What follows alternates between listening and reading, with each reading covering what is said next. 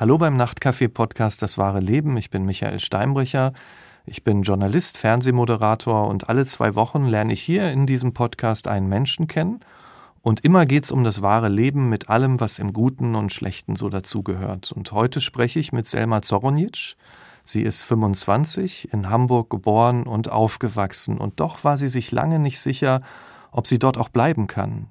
Denn ihre Eltern waren vor dem Krieg in Bosnien nach Deutschland geflohen und immer wieder wurde ihnen und Selma mit Abschiebung gedroht. Wie dieses Gefühl, einfach nicht zu wissen, ob man bleiben darf, ein Leben beeinflusst, darüber wollen wir heute reden. Erstmal herzlich willkommen, Frau Zoronic. Vielen Dank für die Einladung. Ich freue mich sehr, heute über meine Geschichte sprechen zu dürfen. Ich freue mich auch, dass Sie sich Zeit äh, für mich hier nehmen. Frau Zoronic, Sie leben ja immer noch in Hamburg. Wenn Sie Menschen, die noch nie in Hamburg waren, äh, diese Stadt mal so persönlich beschreiben würden, was ist das Schöne an Hamburg? Was mögen Sie so an dieser Stadt? Ich mag, glaube ich, alles an dieser Stadt. Also wirklich alles, was dazugehört, selbst das schlechte Wetter. Also natürlich die Alster, das ist, ähm, ich glaube, mein Hauptrückzugsort. Wenn es mir nicht gut geht, dann fahre ich einfach an die Alster und mhm. äh, ja, schaue mir an, was da so passiert setzen sich hin oder gehen spazieren? Was ist da so? Beides. Beides? Beides, ja. Hört sich gut an. Ihre Eltern kommen ja aus Bosnien. Was wissen Sie eigentlich über das Leben Ihrer Eltern, bevor der Krieg begonnen hat? Also ich weiß, dass meine Eltern ganz normal zur Schule gegangen sind, mit ihren Familien zusammengelebt haben. Mein Papa hat studiert, der wollte Politikwissenschaftler werden.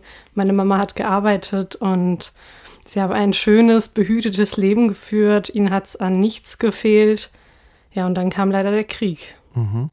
Ihre Eltern sind dann vor diesem Krieg auch geflohen. Ich glaube, Ihre Mutter zum Beispiel war damals ungefähr in dem Alter, in dem Sie heute sind.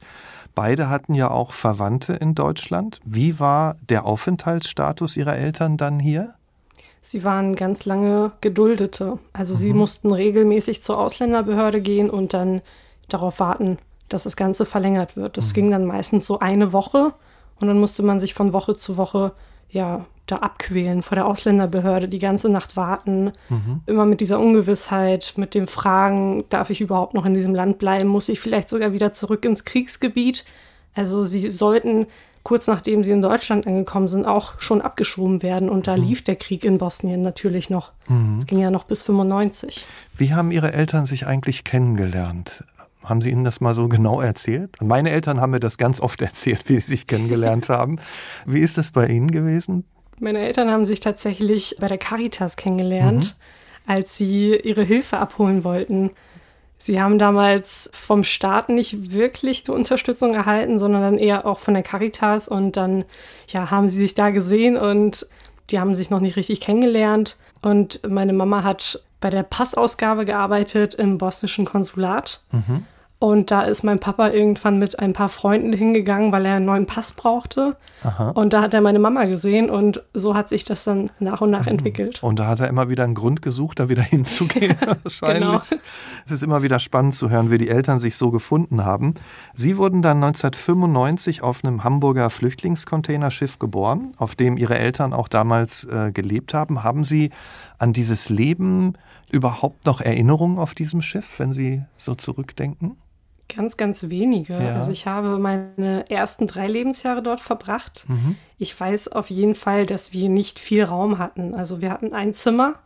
Ähm, als meine Eltern gerade erst zusammengekommen waren, hatten die ein relativ kleines Zimmer. Als ich dann kam, durften die in ein etwas größeres ziehen, aber das war trotzdem immer noch ein Zimmer. Äh, man musste sich alles mit den anderen teilen, also sowohl die Küche als auch das Bad, die Duschen. Mhm es waren nicht ideale Lebensbedingungen, vor allem nicht für eine junge Familie. Und ähm, es war auf der Elbe und man wusste auch nie, ob man am nächsten Morgen überhaupt wieder irgendwo hingehen kann, weil sich das Schiff manchmal so verlagert hatte, dass man dann mehrere Meter zum Ufer hatte. Also mhm. wenn meine Eltern dann manchmal zur Arbeit gehen wollten, mussten die da springen oder auch ein bisschen ins Wasser tauchen. Also es war immer ein Glücksspiel. Später haben Sie als Familie dann ein halbes Jahr bei einer Tante gewohnt und dann konnten Sie irgendwann in so eine kleine Wohnung ziehen. Wie war das dann für Sie? Das war natürlich ein großartiges Gefühl. Also man mhm. hatte endlich seine eigenen vier Wände sozusagen. Man musste sich die wichtigen Sachen nicht mit anderen Menschen teilen, die man quasi nicht kannte. Also es war ein schönes Gefühl. Mhm. Es war ein Gefühl von Freiheit. Ihr Vater, das haben Sie schon gesagt, wollte ja in Bosnien Politikwissenschaftler werden, hatte dort studiert. Ihre Mutter wollte einen Laden aufmachen. Was haben die beiden denn dann in Deutschland gemacht? Sie waren eine Familie, um sie auch über Wasser zu halten. Also sie konnten natürlich nicht das machen, was sie in Bosnien gemacht haben. Mhm. Sie mussten putzen gehen. Also sie haben mhm. dann sofort auch Jobs gefunden, sobald sie das konnten, sobald sie die Erlaubnis hatten und haben dann sich mit dem Putzen von Büros den Lebensunterhalt verdient und dafür gesorgt, dass ich ein gutes Leben habe. Und wie lange waren die dann so über den Tag dann weg? Nur, dass ich mir das mal so vorstellen kann. Also das war dann eigentlich schon von morgens bis abends, aber ich mhm. wurde dann auch immer von ihnen abgeholt und bin dann auch oft mit ihnen ah. in diese Büros gegangen. Mhm. Und ähm, man kannte mich. Ich war wie so ein bunter Hund. Also ich war super gut mit den ganzen Leuten, die da gearbeitet haben. Ich habe Kuscheltiere von ihnen erhalten, Süßigkeiten, Spielzeug, alles Mögliche. Also ich habe nicht wirklich gemerkt, dass da jetzt also für mich war es nicht anstrengend oder so. Mhm. Es war immer ein Erlebnis, aber für meine Eltern war das natürlich keine einfache Situation. Mhm. Wie wichtig war den beiden denn, dass sie eine gute Kindheit haben? Also extrem wichtig. Mhm. Sie haben alles versucht, alles gegeben, dass ich gar nichts davon mitbekomme, dass wir vielleicht abgeschoben werden könnten. Ich durfte jedem Hobby nachgehen, was ich wollte. Also Zum Beispiel? ich durfte Tennis spielen, mhm. ich durfte Gitarre und Klavierunterricht nehmen ich war immer sehr musikalisch unterwegs. Ich singe sehr gerne und das wollten meine Eltern natürlich alles fördern. Mhm. Ich hatte auf jeden Fall, was das betrifft, eine großartige Kindheit. Und das waren jetzt keine Pflichthobbys. Also das hört man ja öfter, dass mein Kind spielt Klavier Nein. so. Das war ja. alles aus Ihnen heraus entstanden, so das, was Sie jetzt beschreiben. Ja, ja. alles aus mir heraus. Mhm. Ach schön. Und wie gerne waren Sie in der Schule? Sehr gerne. Also mhm. ich ähm, bin sehr gerne zur Schule gegangen. Ich bin auch immer noch so ein Mensch, der super gerne in die Uni geht. Also mhm. während andere sich dann ständig beschweren, sage ich, ich mag das einfach. Ich mag es, Neues zu lernen. Ich hatte damals einen super Freundeskreis und das war für mich einfach mhm. immer ein Highlight. Und da Lieblingsfächer dann auch Musik oder in welche Musik Richtung? war leider nicht das, was ich mir damals vorgestellt hatte. Mhm. Ich dachte tatsächlich, wir werden die ganze Zeit nur singen, aber ich bin nicht so gut mit Zahlen und dann kamen diese ganzen Takte und dann ah. kam ich so ein bisschen durcheinander, sodass Musik nicht gerade mein mhm. Lieblingsfach war. Ich war da eher Deutsch, Englisch, Geschichte mochte ich sehr gerne, mhm. darstellendes Spiel. Übrigens auch Deutsch, Englisch, Geschichte meine Lieblingsfächer. Großartig. Das, überhaupt das ist auch das Beste. Ja, ja, ja ich finde auch. Sie waren ja auch Klassensprecherin. Haben Sie denn gerne Verantwortung übernommen, auch für andere? Ja, mhm. auf jeden Fall. Und ich bin ziemlich oft auf Unverständnis gestoßen, wenn ich gesagt habe, ich möchte gerne Klassensprecherin werden. Ich weiß noch, ich hatte ein Gespräch mit meiner Mutter und habe gesagt, du, ich möchte Klassensprecherin werden. Bei der nächsten Wahl werde ich mich da aufstellen lassen. Und dann hat sie gefragt, warum tust du dir das an? Warum möchtest du das machen? Habe ich gesagt, ich habe so lange darauf gewartet, Klassensprecherin zu werden. Ich weiß auch nicht, warum das für mich so ein großes Ding war damals, mhm. aber ich habe das immer gerne gemacht und war dann auch später ähm, Stufensprecherin in der Oberstufe, Team des Schulsprecherteams. Mhm. Ich mache das gerne, ich setze mich gerne für andere ein. Und das zieht sich immer so ein bisschen durch mein Leben, diese mhm. Verantwortung.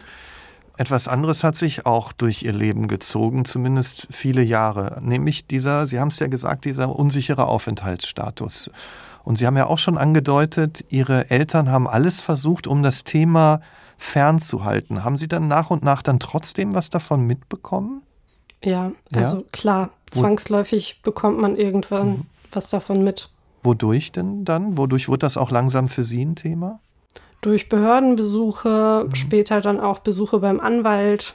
Mhm. Genau, das war dann auch regelmäßig. Und wenn Sie so auf Behördenterminen waren, haben Ihre Eltern Sie dann erstmal vorbereitet? Haben die dann erstmal gesagt, so, wir gehen ja jetzt dahin und das machen wir deswegen? Und, oder wie war das für Sie? Genau, also sie ja. haben mich vorbereitet, sie haben gesagt, was da passieren wird, worum es geht, ungefähr, also klar nicht alle Details, die wollten mir keine Angst machen. Mhm. Und dann haben sie mir das eine erzählt, also das wird okay, das wird nicht schlimm und dann bin ich da vor Ort und dann treffe ich auf eine Sachbearbeiterin, die mir dann das Gegenteil beweist. Inwiefern? Was haben Sie da erlebt? Also es gab oft Situationen, in denen das Gegenüber einfach extrem unfreundlich war auch den Ton ab und zu mal erhoben hat gegen meine Eltern. Mhm. Ich erinnere mich an eine Situation, in der ich für meine Mutter übersetzt habe. Also man muss sich vorstellen, meine Eltern sind mit Mitte 20 nach Deutschland gekommen, haben die Sprache natürlich nicht gesprochen. Die haben mhm. kein Deutsch gelernt in Bosnien und haben sich das hier alles nach und nach zusammenreimen müssen. Und ich bin hier zur Schule gegangen und konnte die Sprache auch und habe dann natürlich ab und zu mal übersetzt. Mhm. Und dann wollte ich das in einer Situation tun und wurde dann unterbrochen von der Sachbearbeiterin. Die hat mich angemeckert, ist auch ein bisschen lauter geworden. Und dann hat sie ähm, sich zu meiner Mutter gedreht und hat sie nochmal angeschrien. Hm. Und das nächste, was ich weiß, ist, dass meine Mutter in Tränen ausgebrochen ist. Und dieser Moment, das ist etwas, was sich extrem eingebrannt hat bei mir, was mir auch heute noch wehtut, wenn ich daran denke. Mhm. Und das war leider, das war kein Einzelfall. Also es kam öfter vor. Nicht nur bei uns, sondern auch bei anderen. Was hat Ihnen da genau wehgetan? War das auch so ein bisschen der Schmerz, die Eltern so hilflos zu sehen und das andere sie so von oben herab behandeln, obwohl ja. sie gar kein Recht dazu haben, so in dieser Richtung? Ja, auf jeden ja. Fall. Also meine Eltern waren für mich meine Helden. Mhm.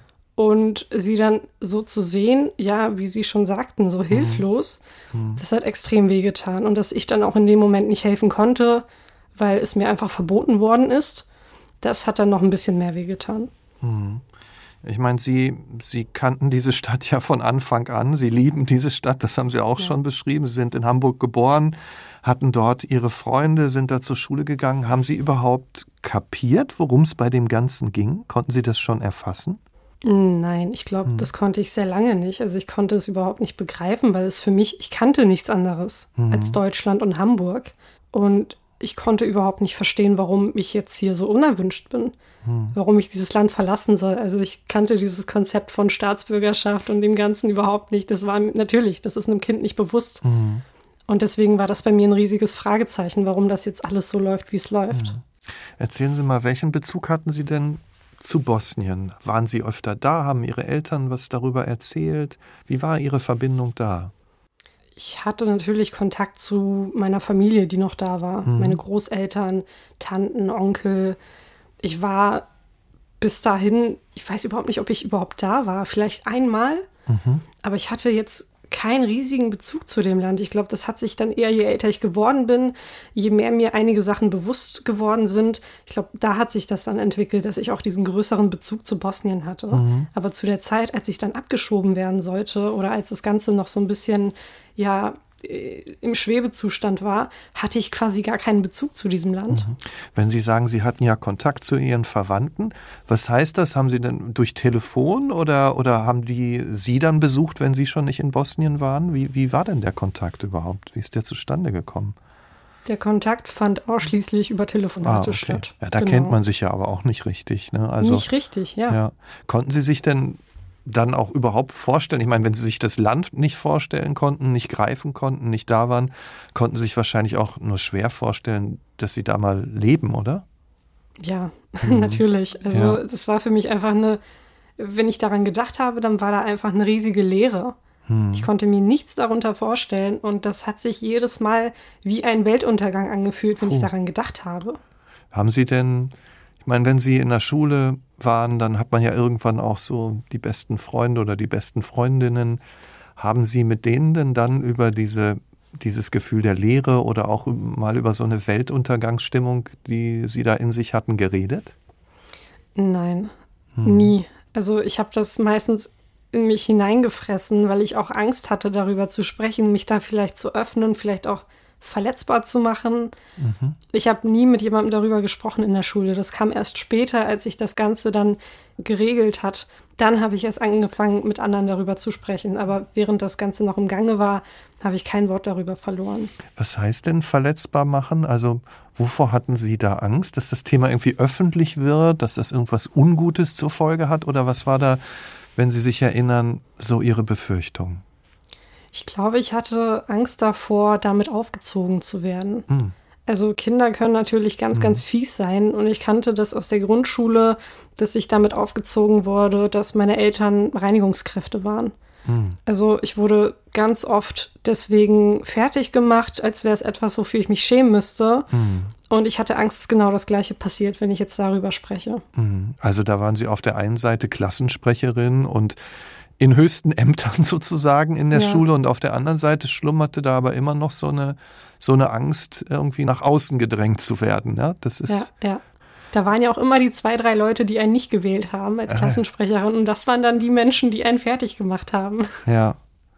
Das heißt, in Ihnen war bei all den schönen Zeiten, die Sie da ja bestimmt auch erlebt haben, dann in der Schule und mit den Hobbys, so wie Sie das beschreiben, war da immer dann diese unterschwellige Angst und Unruhe, die Sie und Ihre Familie begleitet hat? Ja, definitiv. Also manchmal hat man das dann verdrängt oder auch vergessen, wenn dann länger mal kein Schreiben kam, mhm. was so eine Bedrohung dargestellt hat. Aber ganz, ganz oft war das natürlich Teil des Alltags. Mhm. Die Lage hat sich ja dann auch nochmal zugespitzt, als Sie 13 waren. Da haben Ihre Eltern einen Brief bekommen. Haben die denn Ihnen gleich gesagt, was da drin stand?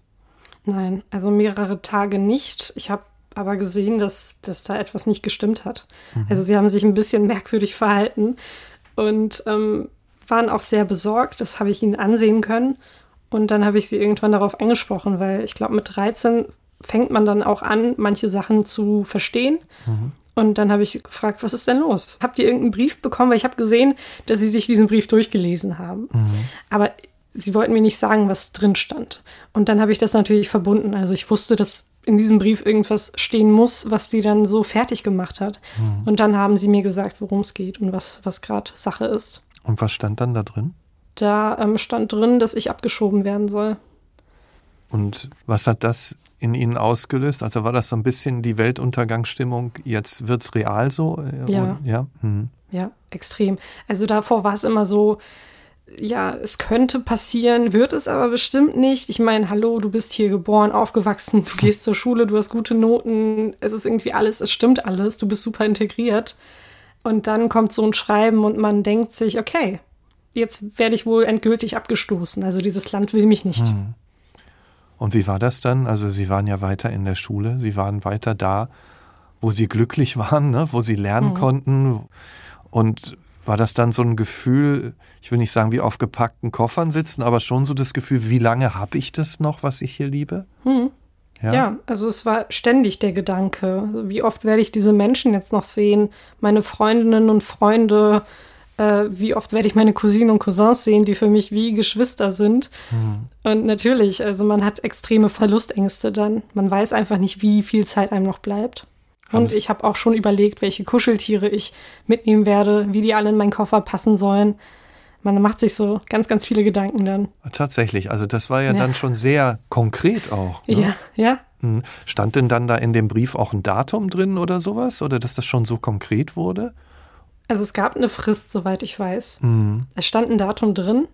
Und ich glaube, es gab auch ein Datum, bis zu welchem man irgend, also Einspruch oder so einlegen kann. Ich weiß es nicht mehr genau, mhm. aber es gab auf jeden Fall ein Datum in diesem Brief. Dieses Gefühl, das Sie ja angesprochen haben, dieses Gefühl, irgendwie nicht gewollt zu werden, ne? Konnten Sie das denn überhaupt greifen? Weil ich meine, die Leute, die Sie kannten, Sie haben von den Menschen gesprochen, denen Sie begegnet sind, bei denen Sie beliebt waren, als Ihre Eltern ihrer Arbeit nachgegangen sind, wo Sie Kuscheltiere bekommen haben. Sie haben von Ihren Freundinnen und Freunden gesprochen. Also das waren ja lauter nette Menschen, über die Sie jetzt geredet haben, bis auf die paar, die Sie, ja, ich würde sagen, heute würde man sagen, gemobbt haben. Aber konnten Sie greifen, wer Sie da nicht will, warum das eigentlich jetzt gerade passiert? Haben Sie das verstanden?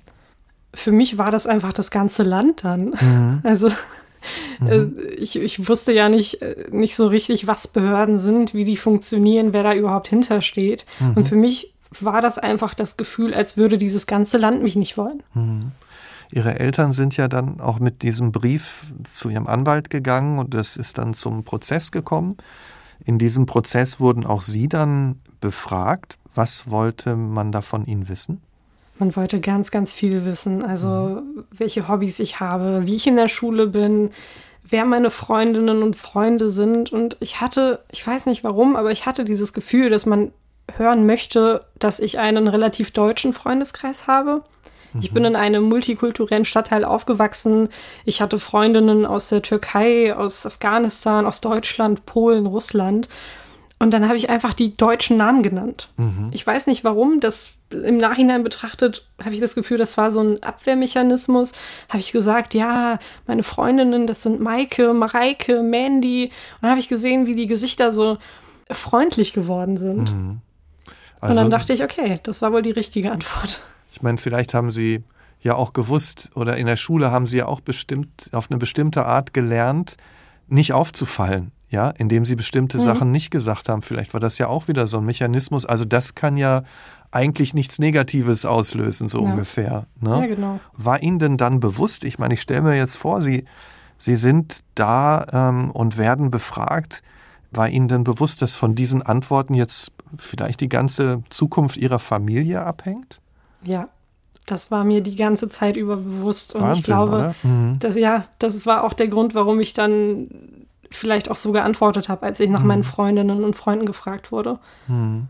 Aber was für eine Verantwortung, ne? was, was für eine ja. Situation mit 13. Das, Wahnsinn. Ja, das, mhm. das sollte nicht so sein. Ja. Das sollte einfach nicht so sein. Und wie ist der Prozess dann ausgegangen? Es wurde entschieden, dass wir bleiben dürfen. Ja. Also endgültig, dann ohne weitere Gerichtsbesuche, Behördenbesuche und so weiter und so fort. Und ähm, als das Ganze entschieden wurde, kam unser Anwalt zu uns und hat uns natürlich beglückwünscht und dann auch gesagt, dass die Person, die entschieden hat, gesagt hat, dass sie sich vermutlich anders entschieden hätte, wenn ich nicht das gleiche Hobby gehabt hätte wie ihr Sohn. Das war Tennis. Bisschen willkürlich, ne? Also extrem, extrem mhm. willkürlich. Ja. Haben Sie die Entscheidung dann trotzdem, wenn Sie so sagen, keine Behörden gegen uns, so alles ist ja eine Wahnsinnslast, die dann Klar. da abfällt, stelle ich mir vor. Haben Sie dann trotzdem erstmal gefeiert gleich? Oder? Ja. Mhm. ja. Also nicht so richtig. Ähm, mhm. Meine Eltern mussten noch arbeiten und dann bin ich da mitgefahren, aber danach sind wir dann essen gegangen und haben, haben das Ganze gefeiert. Und wie groß war dann so insgesamt die Erleichterung bei Ihnen? Riesig. Also ja. ich glaube, man kann das gar nicht so richtig in Worte fassen, was für eine Last dann auch von einem abfällt. Mhm. Ich meine, das ging nicht einen Monat, das ging mehrere Jahre. Also das ging bis dahin mein ganzes Leben. Mhm. Und dieser Gedanke daran, dass das Ganze jetzt in Zukunft einfacher wird und dass man auch diese extrem ätzenden Behördengänge vielleicht nicht mehr haben wird, mhm. das ist ein großartiges Gefühl. Also wenn Sie so zurückgucken, war das sofort da oder brauchte das so ein bisschen Zeit, um einzusickern quasi? Also dass man wirklich kapiert, tatsächlich, wir müssen da nicht mal hin. Tatsächlich, wir sind jetzt hier endlich richtig da und angekommen und keiner kann uns mehr sagen, dass das irgendwie in Gefährdung ist. Also hat das gedauert oder haben Sie es gleich so richtig begriffen? Nee, das hat auf jeden Fall gedauert. Also mhm. genauso lang wie der Prozess vorher war, so lang war dann auch dieser Prozess, bis man das Ganze begriffen hat. Also dass es jetzt wirklich vorbei ist, dass dieser Albtraum vorbei ist und dass ähm, jetzt wahrscheinlich alles ein bisschen einfacher wird. Mhm. Wie war das eigentlich für Ihre Eltern? Ich meine, Sie waren ja in Hamburg aufgewachsen. Ne? Gab es mhm. für Ihre Eltern manchmal, wenn Sie ja auch selten gemeinsam in Bosnien waren, auch sowas wie Heimweh nach dem Land, nach den Menschen, nach der Landschaft, in der Sie groß geworden sind? Natürlich. Also mhm. man muss sich das ja mal vorstellen. Sie hatten nicht beabsichtigt, dieses Land zu verlassen. Mhm. Wäre der Krieg nicht ausgebrochen, wären sie wahrscheinlich heute noch dort und wären mit ihren Familien da gewesen, hätten sich dann das Leben aufgebaut, von dem sie geträumt hatten. Also ich mhm. glaube, dass kaum jemand dann davon träumt, in ein fremdes Land zu gehen und da sein ganzes Leben lang etwas zu machen, was er nicht machen wollte. In dem Fall mhm. ist es zum Beispiel eine Reinigungskraft zu sein. Und natürlich sehnt man sich dann nach, nach dem Heimatort. Also da klar, mhm. wo man die schönsten Tage seines Lebens hatte, mit den Menschen, die man liebt. Also mhm. ja, an ihrer Stelle würde ich mich genauso fühlen. Mhm. Denken Sie denn manchmal drüber nach, wie das Leben ihrer Eltern wohl ausgesehen hätte, wenn der Krieg nicht gekommen wäre? Klar, also mhm. die 20er, Mitte 20, das ist die Zeit im Leben, wo man ganz viel Neues lernen sollte, ganz viele schöne Erfahrungen sammeln sollte, vielleicht reisen sollte, irgendwann eventuell auch eine Familie gründen, aber in Ruhe, ohne irgendwelche Ängste. Mhm. Natürlich, man macht sich sehr viele Gedanken darüber und man ist auch oft traurig, weil irgendwie man weiß ja selbst, dass die ein besseres Leben verdient haben. Hm. Ich meine, das Thema Flüchtlinge und die Frage, ob und unter welchen Umständen Menschen aus einem Land abgeschoben werden dürfen, das wird ja immer wieder kontrovers diskutiert, nicht nur in Deutschland. Und wir können die Debatte hier jetzt nicht wirklich wiedergeben, sonst müssten wir ja auch Menschen mit anderen Positionen hier einladen, mit ihnen sprechen mhm. und gemeinsam diskutieren. Aber mal ganz bewusst aus Ihrer persönlichen Sicht, ne, als Frau, die in Deutschland geboren wurde und der immer wieder ja auch mit Abschiebung gedroht wurde. Wie sehen Sie das? Wie, wie sollten Staaten mit diesem Thema umgehen, Ihrer Meinung nach? Also zunächst einmal sollten sie nicht so willkürlich damit umgehen. Mhm. Also ich habe das Gefühl, dass das System etwas kaputt ist und auch sehr viele Entscheidungen extrem willkürlich trifft. Ich habe das jetzt in meinem Fall erlebt, ich habe aber auch von anderen Menschen gehört, die ähnliches erlebt haben. Und dann frage ich mich natürlich, warum ist das denn so? Warum muss das so sein? Hm. Und ähm, auf der anderen Seite frage ich mich auch, warum Menschen nicht einfach da leben können, wo sie gerne leben möchten. Vor allem, wenn sie vor Krieg flüchten oder vor Diskriminierung oder aufgrund ihrer sexuellen Orientierung. Hm. Ich meine, es wandern jährlich rund 180.000 Menschen aus Deutschland aus freiwillig. Mhm. Und die werden in den Ländern, in die sie dann auswandern, auch in Ruhe gelassen und niemand möchte sie abschieben. Also warum sollte das dann nicht auch für Kriegsflüchtlinge gelten? Sie haben ja mittlerweile auch die deutsche Staatsbürgerschaft angenommen. Warum haben Sie sich so dafür entschieden, diesen Weg zu gehen? Ich glaube, im ersten Moment war das so eine Trotzreaktion. Mhm. Ich habe gesagt, ich habe jetzt so lange darum gekämpft, hier bleiben zu dürfen, dann nehme ich jetzt verdammt nochmal auch diese Staatsbürgerschaft. Und irgendwann war es dann auch, als ich mich dann beruhigt habe, dieser Gedanke, du bist hier geboren, du bist hier aufgewachsen, Deutschland ist deine Heimat, also ist es irgendwo auch nur logisch, dass du dann auch die deutsche Staatsbürgerschaft annimmst. Und haben Sie denn mittlerweile, Sie haben das gerade mal so angedeutet, auch einen tieferen Bezug zur Heimat Ihrer Eltern entwickelt? Ja, also ja. das kam dann auch mit den Jahren und als ich dann dieses ganze Problem mit dem Aufenthalt oder mit der Aufenthaltsgenehmigung gelöst hat, dann habe ich auch Bosnien besser kennengelernt und ich habe auch einen stärkeren Bezug dazu. Und äh, ich fahre eigentlich auch jährlich mit meinen Eltern nach Bosnien. Mhm. Meine Großmutter ist vorletztes Jahr gestorben und ich hatte ein sehr, sehr inniges Verhältnis zu ihr. Und seit sie gestorben ist, habe ich, glaube ich, noch so, ja, ein etwas besseres Verhältnis zu Bosnien, weil mich dann alles in Bosnien auch an sie erinnert hm. und an die Menschen, die mir wichtig sind und die leider nicht mehr unter uns sind. Hm. Mein Vater ist in Niedersachsen aufgewachsen, so im Wendland. Und wir waren da immer noch mal kurz so zu Besuch, aber als er dann älter wurde, ist er mit uns dann noch mal ganz bewusst hingefahren und hat uns ganz viel erzählt. Dann ist er plötzlich, was ihm so gar nicht ähnlich war, ne? so in mhm. Häuser reingegangen. Das hat er äh, da, wo wir dann später gelebt haben, nie gemacht und irgendwelche Bekannten besucht. Also ich habe ihn da auch ganz anders kennengelernt, muss ich sagen.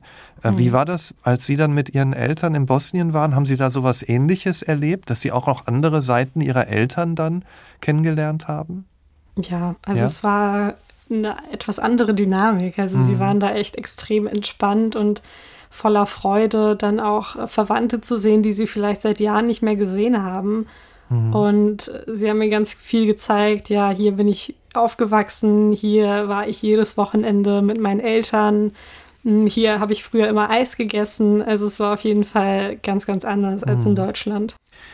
Ich meine, wie sieht denn Ihr Leben jetzt heute aus? Ich weiß, Sie, Sie lieben Hamburg. Ich weiß, Sie sind auch gerne in der Uni. Ähm, was haben Sie so für Pläne? Wo wollen Sie hin? Das wusste ich tatsächlich sehr, sehr lange nicht. Mhm. Also ich habe, ich habe mir so ein paar Ausrutscher geleistet. Beispielsweise habe ich nach dem Abitur zwei Semester Jura studiert, weil ich das Gefühl hatte, ich muss irgendwas zurückgeben. Also ich hatte ja in meiner Kindheit sehr viel mit Anwälten zu tun mhm. und ich wollte genau das Gleiche machen. Ich wollte helfen.